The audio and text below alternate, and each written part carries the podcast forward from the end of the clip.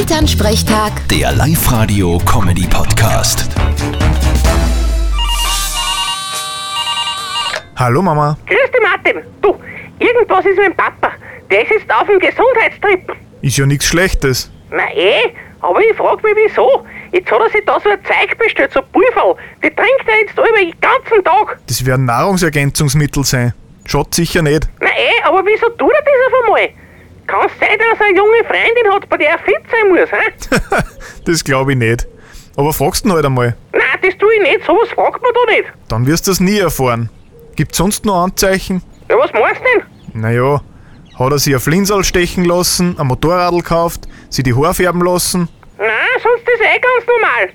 Also halt so wie alle. ein bisschen gesünder lebt er halt jetzt. Na wart bis zum nächsten Stammtisch. Dann ist wieder vorbei mit dem gesunden Leben. Vierte Mama. Ja, wahrscheinlich. Vierte Martin. Elternsprechtag. Der Live-Radio-Comedy-Podcast.